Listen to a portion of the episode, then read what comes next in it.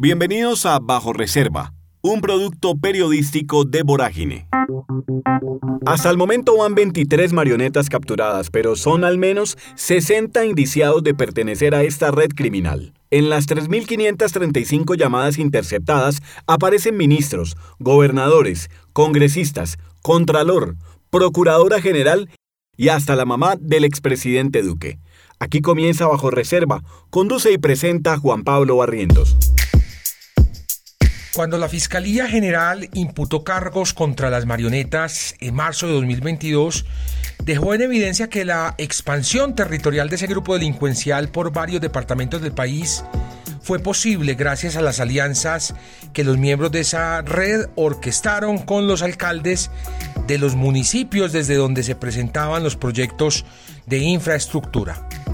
Muy temprano en las audiencias, la Fiscalía anunció cuáles fueron los municipios donde tuvo más influencia el senador liberal Mario Castaño y sus aliados. El top 5 lo ocupan La Merced en Caldas, Balboa en Risaralda, Armero Guayabal en Tolima, Villa María en Caldas y Alcalá en Valle del Cauca. Era cuestión de tiempo para que esos alcaldes fueran vinculados al proceso judicial de las marionetas.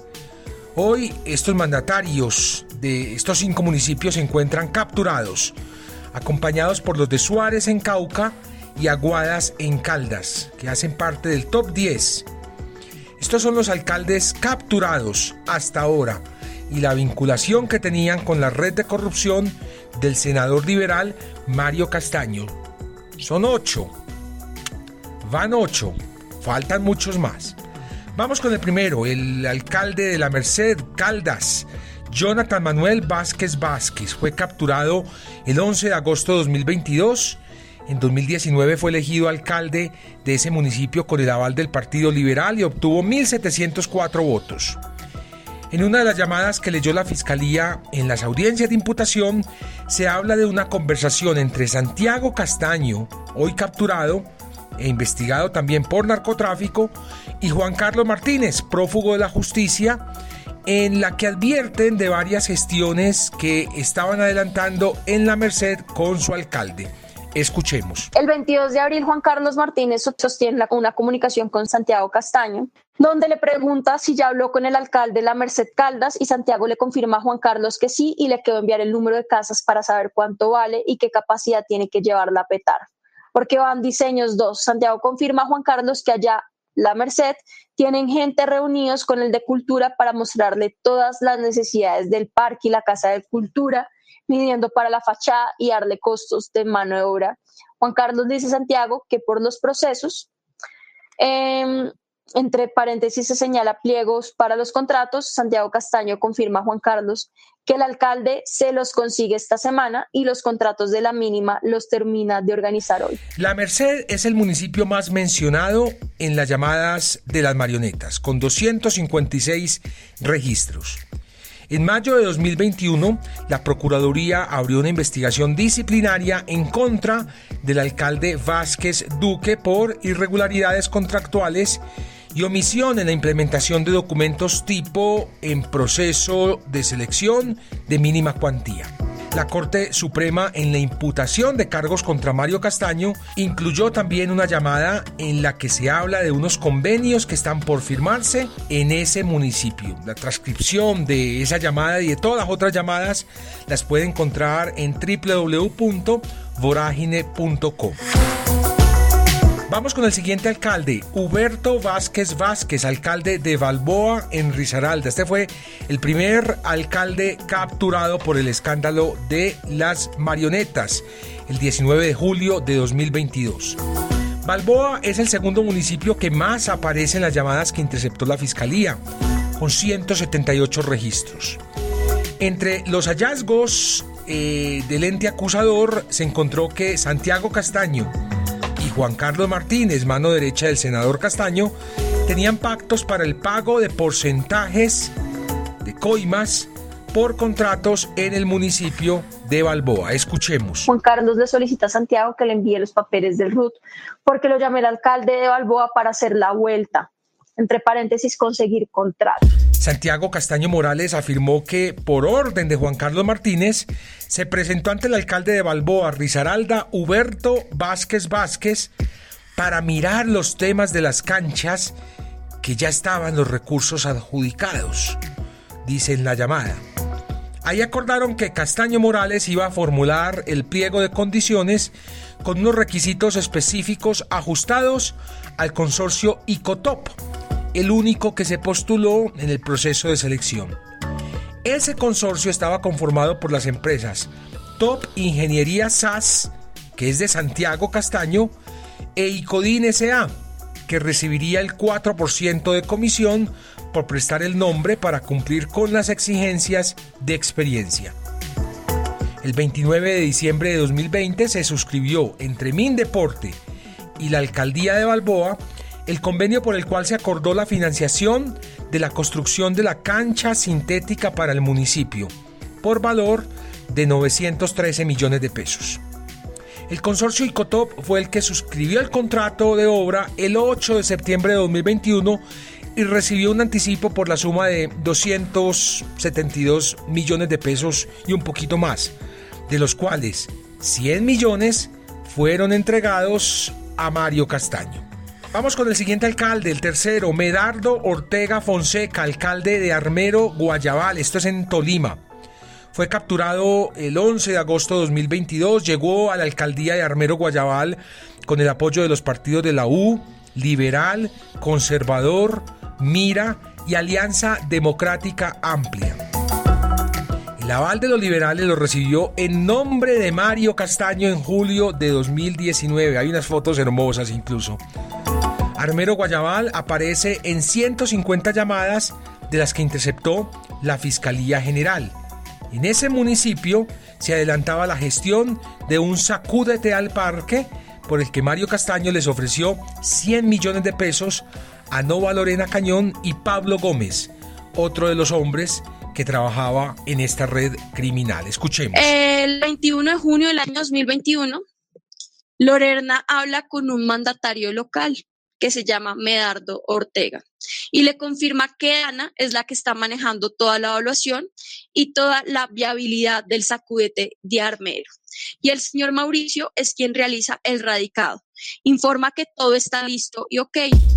Nova Lorena Cañón le dijo a la fiscalía que para adelantar esa gestión recibió un adelanto de 50 millones de pesos del senador Castaño y 20 millones de pesos de parte de Ruth Echavarría, la ingeniera a quien le sería adjudicado el contrato de Armero Guayabal.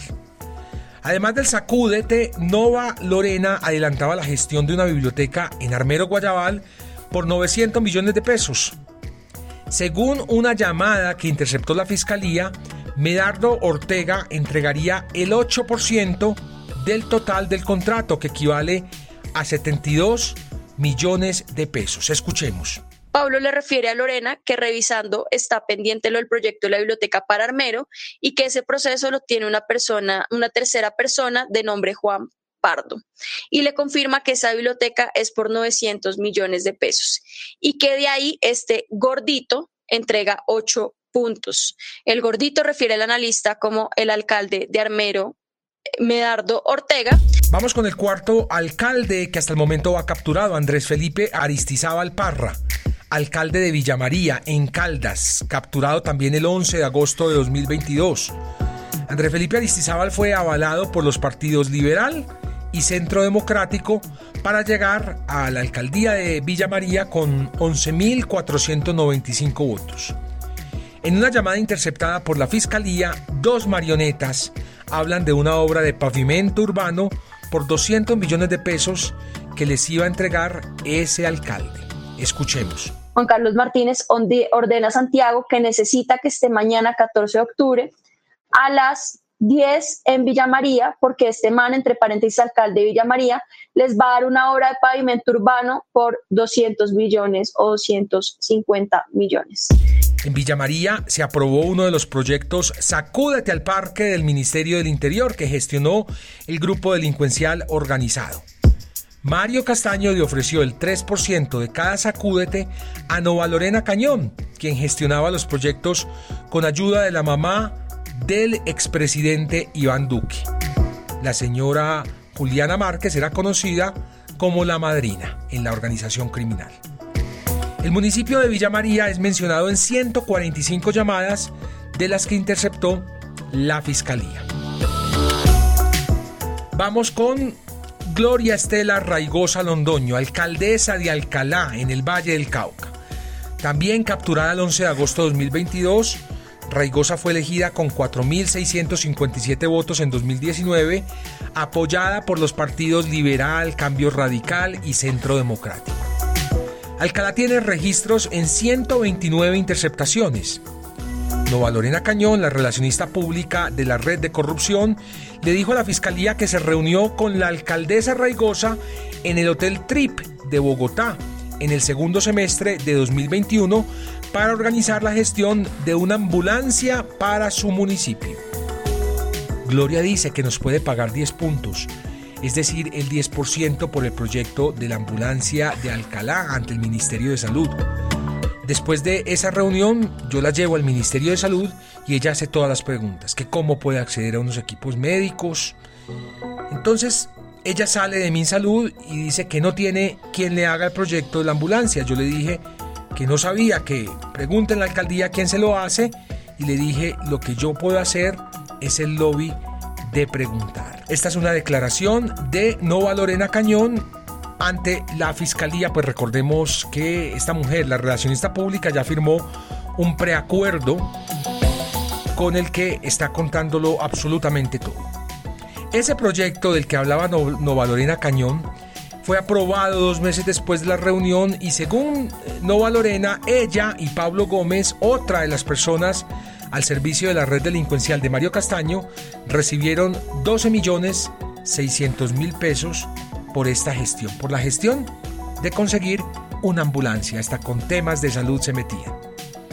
El siguiente alcalde, Ronald Villegas Orlas, alcalde de Suárez, Cauca, también capturado el 11 de agosto de 2022, elegido con 3.304 votos en 2019, apoyado por el partido Colombia Renaciente. El municipio de Suárez, en el Cauca, aparecen 116 llamadas de las que interceptó la Fiscalía. En uno de los audios se habla de conversaciones que sostuvieron las marionetas con el alcalde Villegas en relación con una contratación. Escuchemos. Juan Carlos Martínez ordena a Santiago que necesita que esté mañana 14 de octubre a las 10 en Villa María, porque este man, entre paréntesis, alcalde de Villa María, les va a dar una obra de pavimento urbano por 200 millones o 250 millones. Juan Carlos Martínez, mano derecha de Mario Castaño, gestionó, junto al alcalde Villegas, la construcción de una cancha sintética en Suárez. Un mes antes de la adjudicación del contrato de estudios y diseño de la cancha, ya tenía un contratista designado, ya tenían todo repartido. El siguiente alcalde, Diego Fernando González Marín, alcalde de Aguadas, en Caldas, también capturado el 11 de agosto de 2022. González Marín fue elegido con 3.405 votos y con el aval del Partido Liberal. En la imputación de cargos contra Mario Castaño, la Corte Suprema mencionó que Aguadas es uno de los municipios donde hubo direccionamiento de procesos contractuales relacionados con la construcción de estadios. En ese municipio se esperaba que fuera escogido a dedo Santiago Castaño Morales como contratista gracias a la gestión de Juan Carlos Martínez, mano derecha del senador liberal. El municipio de Aguadas es mencionado en 68 de las llamadas que interceptó la Fiscalía. En abril de 2021, la Procuraduría abrió una investigación disciplinaria en contra del alcalde González por irregularidades contractuales. Y el último alcalde, el alcalde de Piendamó, en Cauca, Víctor Hugo Franco Muñoz, capturado junto a otros seis alcaldes el 11 de agosto de 2022. En su candidatura a la alcaldía recibió el aval de los partidos Liberal, Cambio Radical y de la U y consiguió 5.620 votos. El municipio de Piendamó es mencionado en 126 llamadas registradas por la Fiscalía y en una de ellas se escucha a Juan Carlos Martínez, mano derecha del senador, que hoy está prófugo de la justicia, decir que ya habló con Víctor y organizó la cosa. Escuchemos. Comunicación del 3 de febrero del año 2021. Juan Carlos Martínez le dice a Mario que ya habló con el alcalde de Piendamó, Víctor, y organizó la cosa. Y el domingo la reunión de 8 a 12 en Piendamó. Ante la Corte Suprema, Santiago Castaño aseguró que entre octubre y noviembre de 2020 coordinó la elaboración de los pliegos de condiciones para direccionar el proceso de contratación de los estudios y diseños de la cancha sintética de Piendamó, Cauca. El 13 de marzo de 2021, el alcalde de ese municipio, Víctor Hugo Franco Muñoz, envió al Ministerio del Deporte los estudios y diseños requeridos para la ejecución del proyecto Construcción de cancha sintética, graderías y áreas complementarias que fueron elaborados por varios profesionales. El ingeniero Castaño explicó que la contratación de los estudios y diseños había sido direccionada a un contratista amigo suyo de nombre Javier Duzán. La Corte Suprema de Justicia verificó que en el SECOP se evidencia que ese contrato fue celebrado con Javier Ernesto Duzán Mejía el 26 de febrero de 2021. Varias llamadas a las que tuvo acceso la Corte, donde conversan Juan Carlos Martínez y el alcalde Franco Muñoz, revelan la coordinación que existió entre ambos en fechas concordantes con la radicación del proyecto de construcción de la cancha sintética. En una conversación del 8 de mayo de 2021, el alcalde le dijo a Juan Carlos Martínez que necesitaba tener una copia del proyecto que se formuló ante Mindeporte por si recibían alguna visita de los organismos de control. Según la Corte Suprema, esto ratificaría que la gestión fue por completo ajena a la administración municipal y coordinada por Juan Carlos Martínez Rodríguez. Por la gestión del proyecto, en otra llamada, el alcalde Franco le agradeció a Martínez y este le respondió diciendo, no, es que usted sabe que el que da las órdenes aquí es el jefe, hermano. Al hombre es al que tiene que darle los agradecimientos, como un berraco. Y el alcalde le contestó que el jefe no necesita agradecimiento, lo que necesita es votos.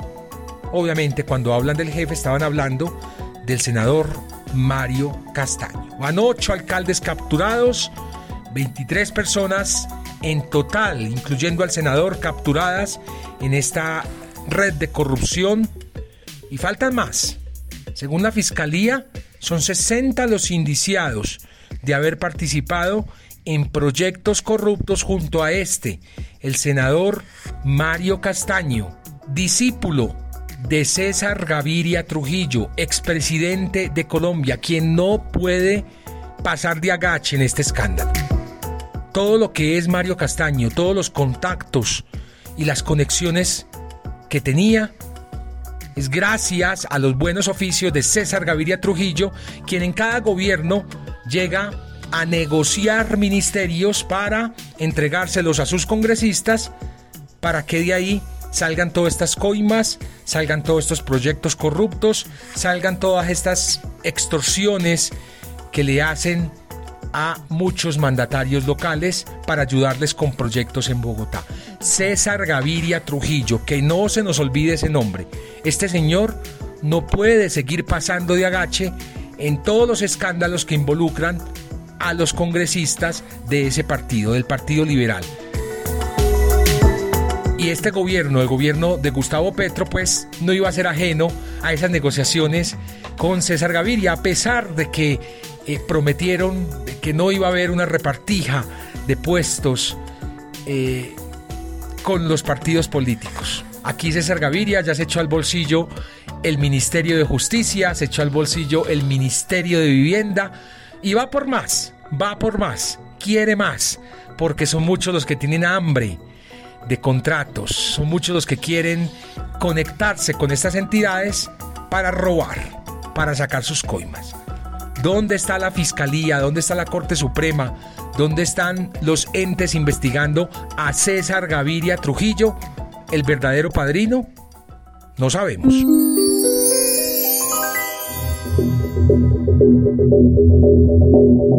Bajo Reserva es un podcast de Vorágine, periodismo contracorriente una producción de Ricardo Medivil para Virtua. En la producción sonora, Carlos Sanabria. Locución, Camila Gómez. Más investigaciones e historias en www.voragine.co y en redes sociales, arroba vorágineco. Gracias por escuchar.